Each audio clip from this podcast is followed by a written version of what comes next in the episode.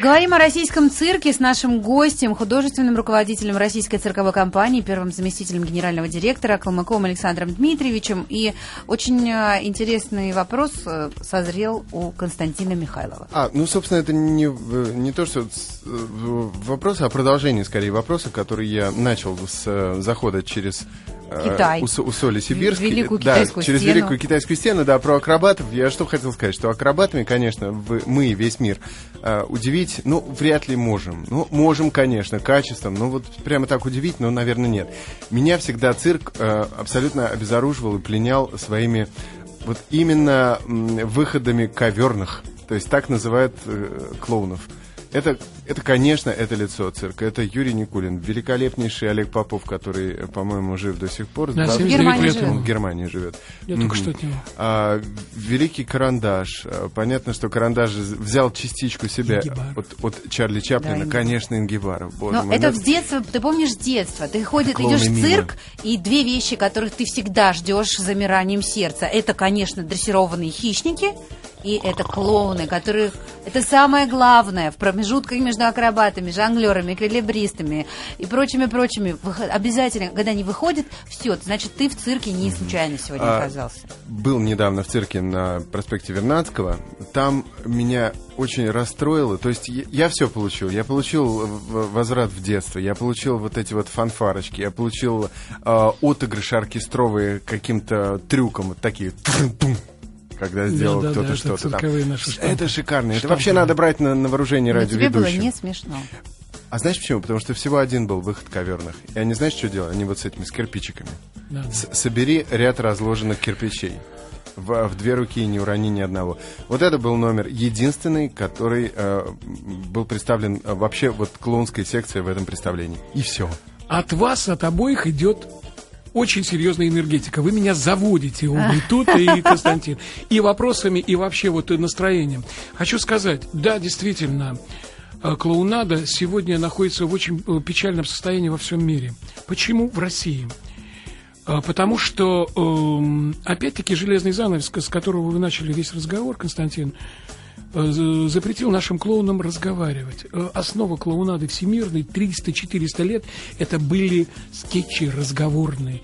Испанский цирк, латиноамериканский, если вы приедете, вы будете смотреть, как умирает со смеху весь зал, два клоуна, рыжий и белый, стоят и разговаривают. Остроты неприличные, но тем не менее, это такой вот комеди-клаб, так вот они друг друга смешат, и народ заводится, веселится, и все, и все. Ну, то есть это то, что сейчас во всем мире называется стендап. Стендап, Стендап совершенно верно. А вот что касается нашей клоунады, то она была очень своеобразной. Нам Она повезло на скорее. личности. Вот вы правильно отметили.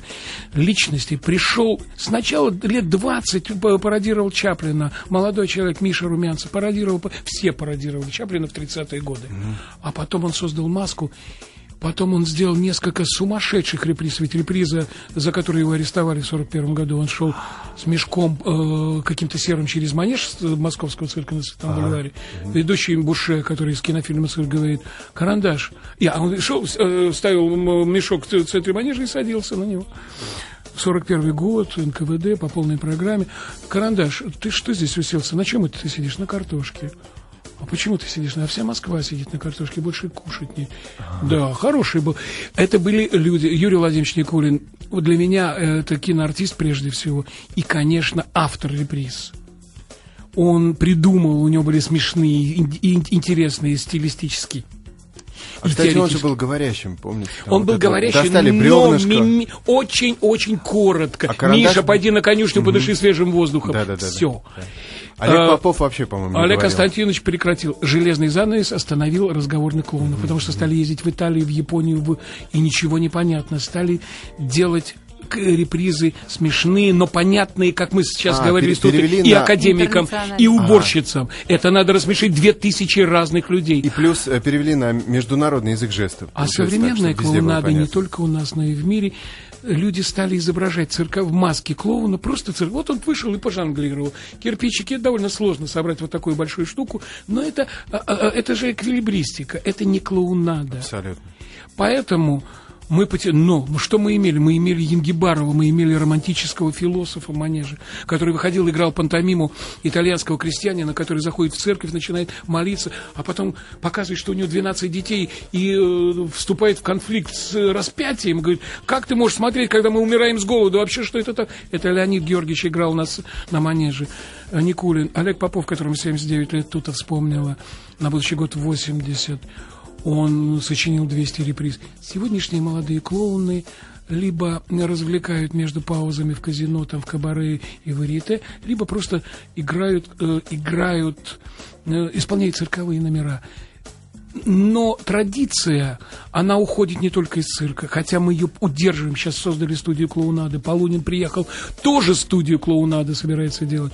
Потому что Геннадий Викторович Казанов делал сейчас недавно концерт в театре эстрады. Он говорит, нету э, сборных концертов, негде работать конферансье, великий жанр, идущий еще от Алексеева, идущий от великих э, конферансье нашей эстрады. Умер жанр.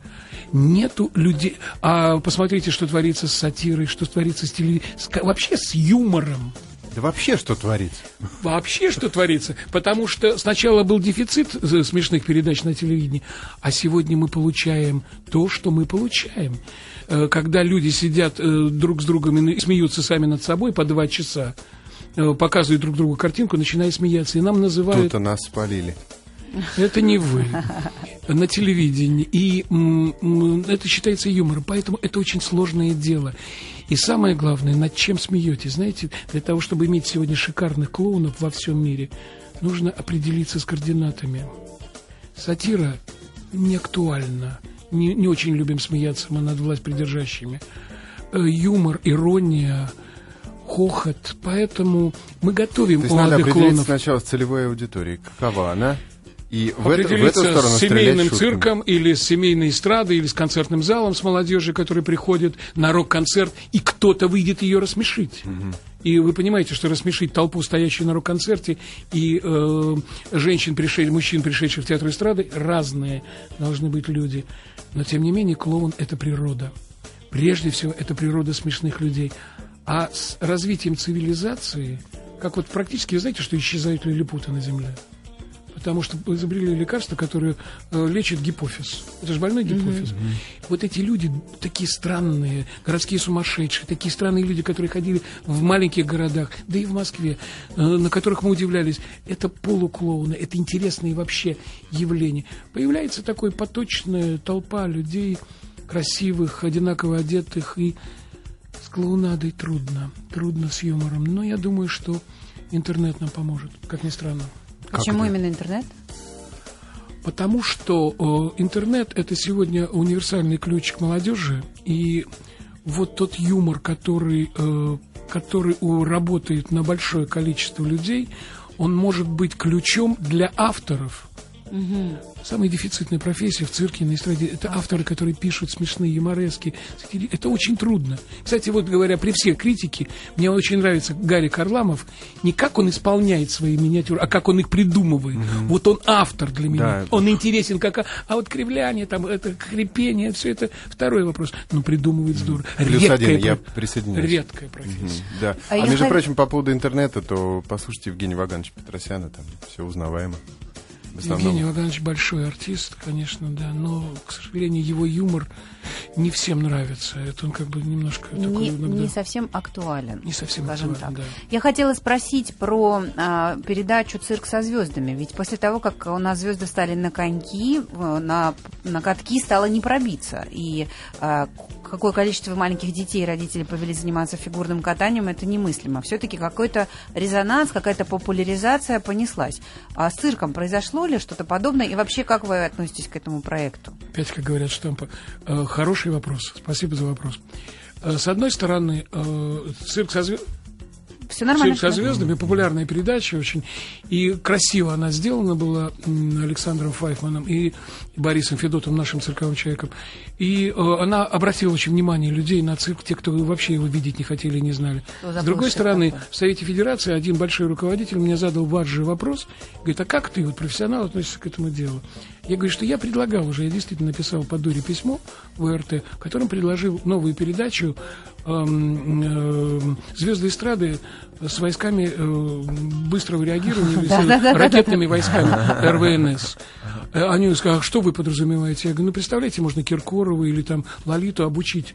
Вот этот есть специальные ракеты сейчас.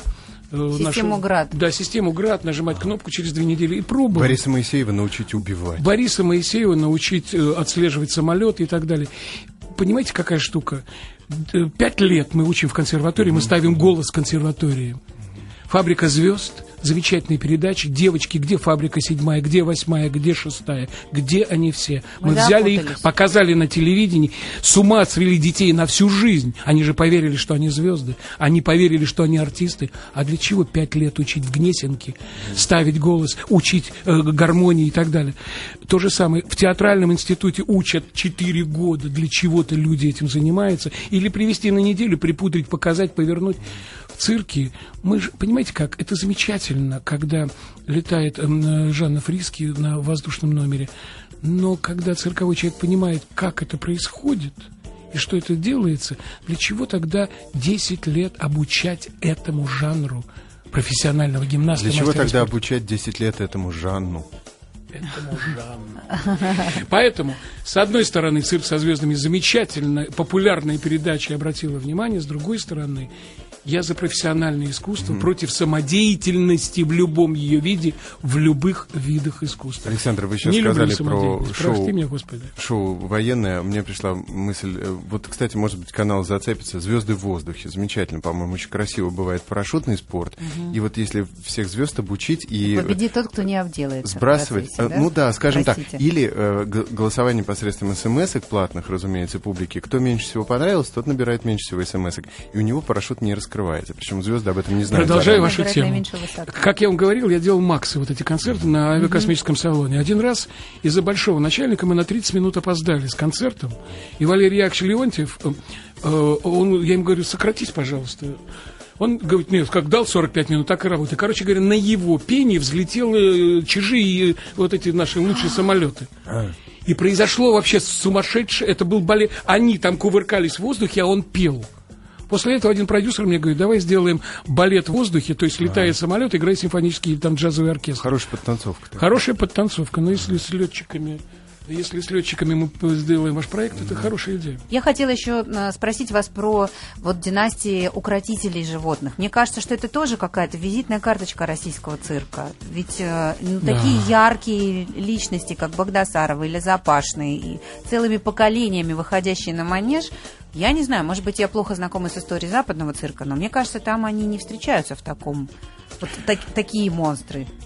Спасибо. Э, династии вообще э, у нас, как у марксизма, три источника, три составные части.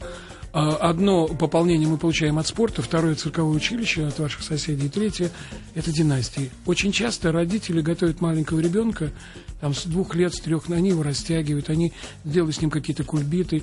Естественно, э, те, кто работает с животными, пытаются научить э, ребенка дрессировать кошечку, собачку и все, и все. У нас династии есть во всех жанрах. И, к счастью, они есть во всех цирках мира. Mm-hmm. Есть династия Кни, есть династия Крона, есть династия... Много очень зарубежных известных династий. У, у нас у, э, наиболее популярными, конечно, являются династии дрессировщиков Э, клан Запашных, братья Запашные, Мстислав Запашный, младший, старший, наш генеральный директор. Э, у нас есть династии Корниловых, знаменитые дрессировщики слонов, очень известные, очень интересные. Да, да. У нас есть династии. В принципе, э, все вот большие известные артисты цирка, работающие с животными, это, как правило, представители цирковых семей. Потому что работа дрессировщиком очень сложная.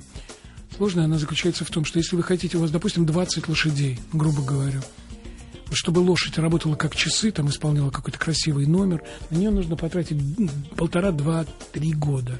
Если, а если их 20? Мало того, от, от работы этих лошадей зависит ваша жизнь, ваш бизнес, ваши деньги, хотите ваше здоровье, ваш успех. а лошади болеют, у них происходят какие-то э, ну, натурали, такие ну, проблемы, э, как бы любви, там еще естественные, все, всего, всего. Поэтому вы настолько от них зависите, вы проводите полный день. Поэтому приучают с детства. И отсюда, конечно, идет традиционный вот этот опыт, который есть, как я уже сказал, и у династии Запашных, и у династии Скверских, и у династии Багдасаровых, и у многих других. Аркадий Александрович Завьялов пишет на нашем форуме на радиомаяк.ру. Я, когда был маленьким ребенком, часто ходил в цирк, благо улица, э, на которой я жил, одним концом упиралась в зоопарк, а вторым концом в цирк, так что у меня было счастливое детство. Для меня клоуны были верхом радости, счастья и жизнерадостности. Это такие хаос позитива. Пошли мы однажды в цирк, я сбежал с представления в буфет, дабы попить кофе глиссе до антракта, пока пусто. И в фойе навстречу мне шел клоун. Как же я обрадовался такой нежданной встрече. Когда мы поравнялись, я широко раскрытыми глазами подбежал к нему и крикнул «Здрасте!», ожидая, что он мне скажет «Привет!» и широко улыбнется. Но он, посмотрев на меня глазами, полными отчаяния и безысходности, грустно сказал «Здрасте!». Он перевернул все мое мировоззрение и смысл бытия. Клон был грустный, наверное, все-таки от зарплаты своей. Потому что не секрет, что цирковые пашут как за, запашные. В общем, очень, очень мощно, очень сильно, буквально с утра до вечера. И не отдыхает, как вы сказали, и с лошадьми, и вообще на ковре. Да, да, очень напряженная Очень напряженно. И за это практически люди не получают никаких денег. Как из этого, вот из этой арены, вот из этого плохого круга вырваться? Может быть, поднять билеты. На чьем финансировании сейчас находится цирк? Откуда деньги? Сначала про грустного клоуна. Э, клоун, как э, и другие артисты, он человек. Если он был вне манежа, он имел право быть грустным. Мало ли, что-то у него в семье с ребенком. Поэтому пусть не отчаивается любитель клоунады, что клоун тоже может быть человеком, грустным и так далее. Что касается э, финансовой составляющей, то мы решили таким образом. Мы сохраняем цирки государственными зданиями чтобы их не превратили ни в казино, ни угу. в автосервисы. В казино и так уже точно не превратят, слава, слава тебе, Господи, да. А вот что касается артистов, то мы э, предлагаем им создавать такие частные программы, в которых они сами могут продавать билеты, в которых они сами могут э, зарабатывать очень серьезные деньги. И в частности, вот вы вспоминали братьев Запашных и очень много других артистов у нас сейчас. Но вы должны понять, они приезжают в Пермь, они э, собственная афиша, собственные продажи билетов, телевидение, реклама, отъезд, приезд. Но они, особенно раскрученные артисты, они получают сегодня приличные деньги. Мне кажется, это единственный выход. Давать артистам возможности зарабатывать на своем творчестве э, на государственном цирке. Спасибо большое. Последний вопрос форума. Интересуется, во сколько лет э, можно отдавать ребенка на обучение цирковому искусству? Цирковое училище принимают э, с 15-16 лет – у нас профессиональные артисты, э, за редким исключением, это 18 лет. Но готовить ребенка по-настоящему, как в балет – Э, так и в цирк нужно с 5-6-летнего возраста. В каких-то специальных студиях, да, цирковых? Специальных студиях. Я ходила в детстве в цирковой кружок, но, правда, из меня вот ничего не как. вышло. А чего ты, что Вот откуда делала? все идет. А я не гнусь, я только танцевала танец Мальвин, и все. Спасибо огромное. У нас в гостях был замечательный человек Александр Дмитриевич Калмыков, художественный руководитель российской цирковой компании, заместитель генерального директора. Спасибо, приходите к нам еще, у нас сейчас столько вопросов осталось.